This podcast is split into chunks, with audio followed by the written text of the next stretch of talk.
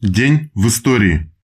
16 апреля 1886 года родился Эрнст Тельман, выдающийся деятель германского и международного рабочего движения, лидер немецких коммунистов в 1925-1944 годах.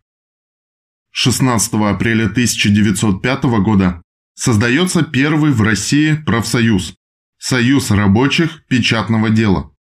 Так, либеральные кадеты относили возникновение профсоюзов в России к 1906-1907 годах.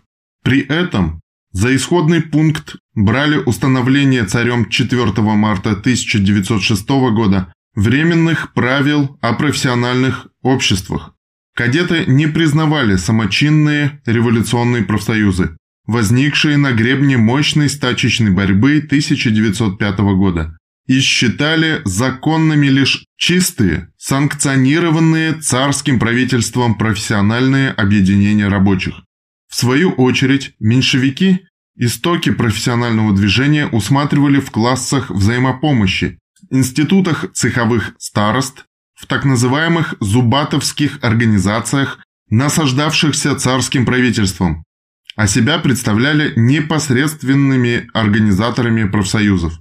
Большевики же во главе с Владимиром Ильичем Лениным утверждали, что профсоюзы – это не продолжение обществ взаимопомощи, страховых и больничных касс, института цеховых старост или полицейских союзов зубатского типа. Это новые организации пролетариата России, возникшие на гребне развернувшегося в 1905 году стачечного движения, Профсоюзы были открытыми, массовыми, классовыми объединениями рабочих и строились по производственному признаку. 1917. Да здравствует социалистическая революция. 16 апреля или 3 апреля 1917 года в 23 часа 10 минут поезд прибывает на перрон финляндского вокзала Петрограда. Информация правды. В 11 часов 10 минут подошел поезд. Вышел Ленин, приветствуемый друзьями, товарищами по давнишней партийной работе. Под знаменами партии двинулся он по вокзалу. Войска взяли на караул. В царской комнате вокзала его уже ждали представители Петросовета во главе с Чеидзе. Дальнейшее же выписует Николай Суханов. Цитата.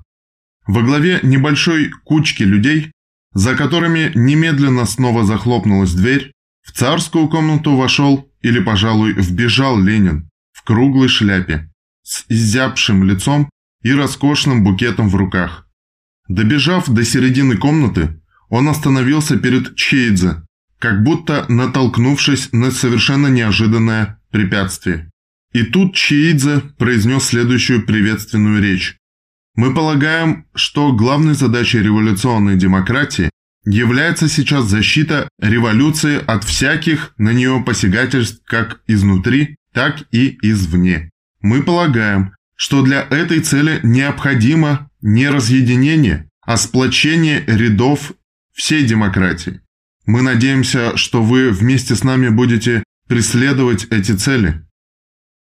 Ленин, видимо, хорошо знал, как отнестись ко всему этому. Он стоял с таким видом, как бы все происходящее ни в малейшей степени его не касалось. Осматривался по сторонам, разглядывал окружающие лица и даже потолок царской комнаты, а потом, уже совершенно отвернувшись от делегации исполнительного комитета, ответил так. «Дорогие товарищи солдаты, матросы и рабочие, я счастлив приветствовать в вашем лице победившую русскую революцию. Приветствовать вас, как передовой отряд всемирной пролетарской армии. Конец цитаты. Встреченный многотысячным «Ура!», Ленин выходит на ступеньки вокзала. Ему помогают подняться на броневик. Он потоптался на площадке у пулеметной башни, словно проверяя машину на прочность.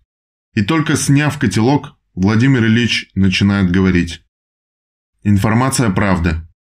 Стоя на броневом автомобиле, Товарищ Ленин приветствовал революционный русский пролетариат и революционную русскую армию, сумевших не только Россию освободить от царского деспотизма, но и положившим начало социальной революции в международном масштабе.